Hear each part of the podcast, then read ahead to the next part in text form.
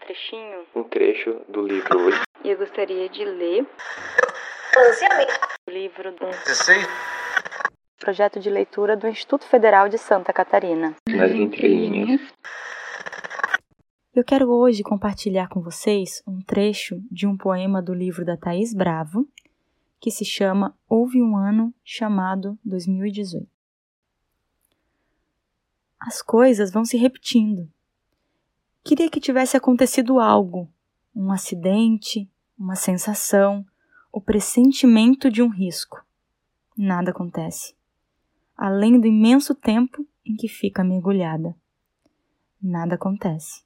Além do imenso tempo em que fica fora da superfície.